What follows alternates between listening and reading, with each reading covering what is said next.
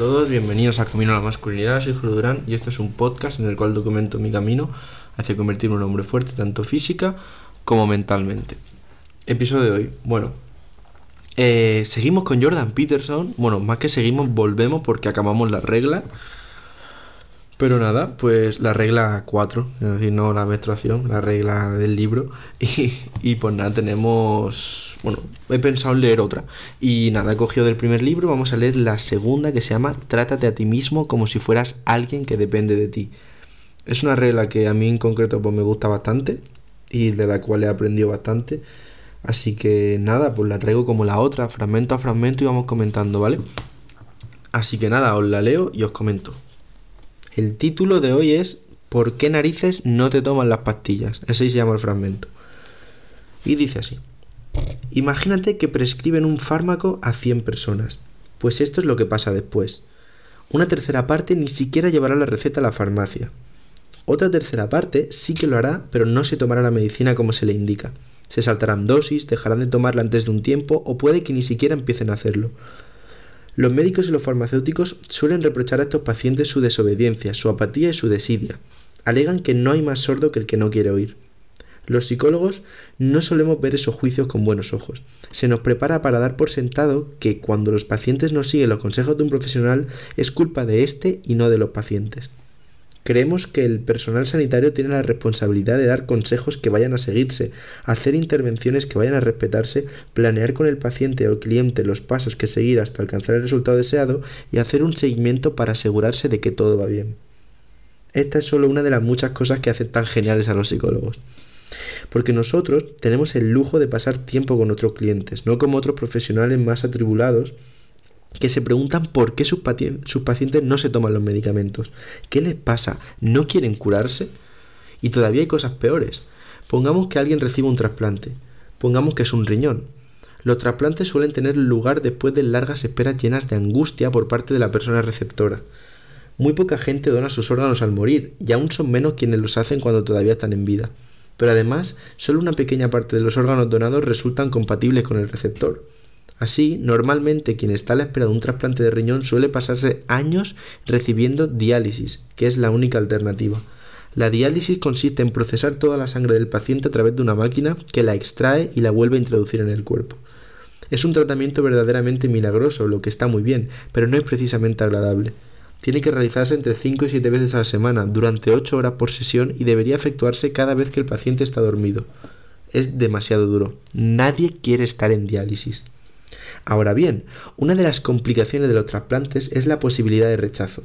A tu cuerpo no le gusta que, que las que le cosan partes del cuerpo de otra persona, así que tu sistema inmunitario ataca y destruye esos elementos extraños aunque resulten fundamentales para que sigas viviendo.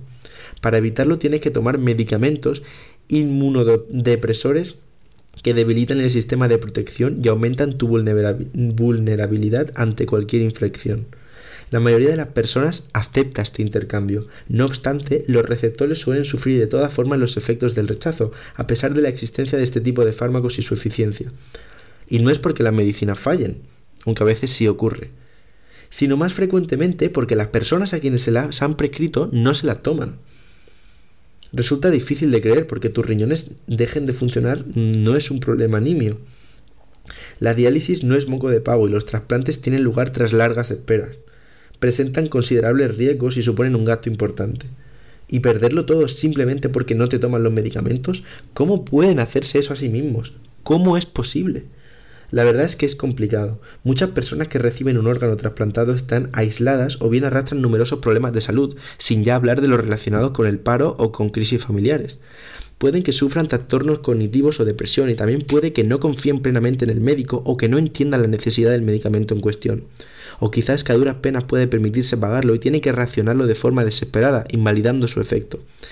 Pero, y esto es lo más sorprendente, imagina que no eres tú la persona enferma, es tu perro así que tienes que llevarlo al veterinario.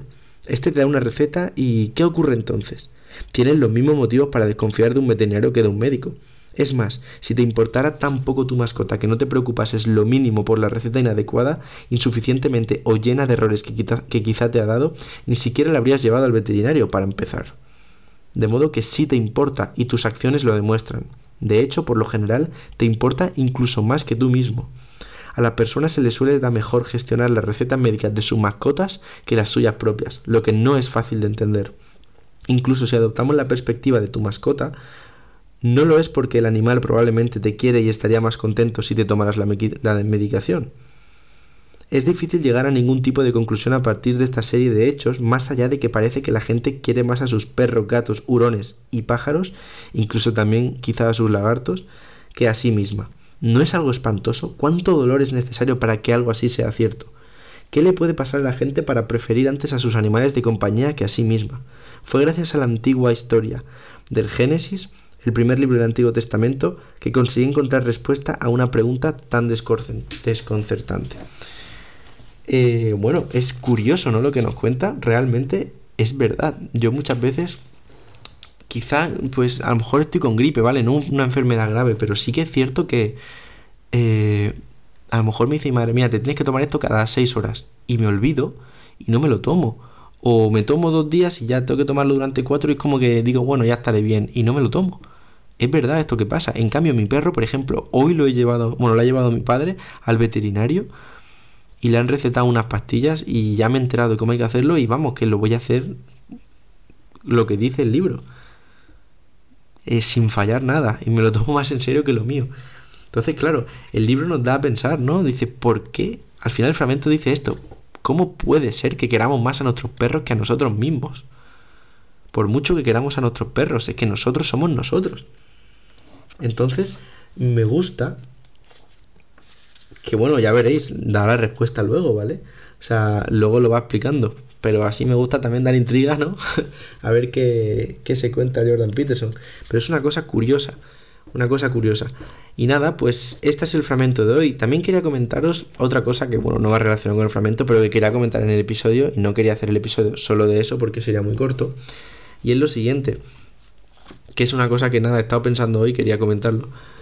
El hecho de que, totalmente diferente el tema, pero de no compararse con los demás, en el sentido de que cada uno tiene su progreso.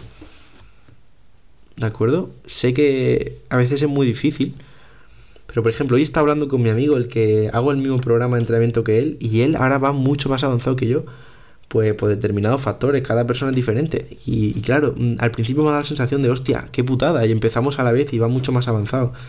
Pero bueno, hay que entender que cada persona es diferente y que cada persona reacciona a los entrenamientos de manera diferente, que la comida influye, que la vida influye, el sueño influye, la calidad de vida influye. Entonces, eh, ya no es calidad, en plan, simplemente cada persona pues va a progresar de manera diferente. O sea que no tienes que rayarte si alguien que está haciendo lo mismo que tú progresa de manera diferente. ¿De acuerdo? Nada, era solo eso. Y que tengas un día de puta madre y nos vamos viendo, ¿de acuerdo? Hasta luego.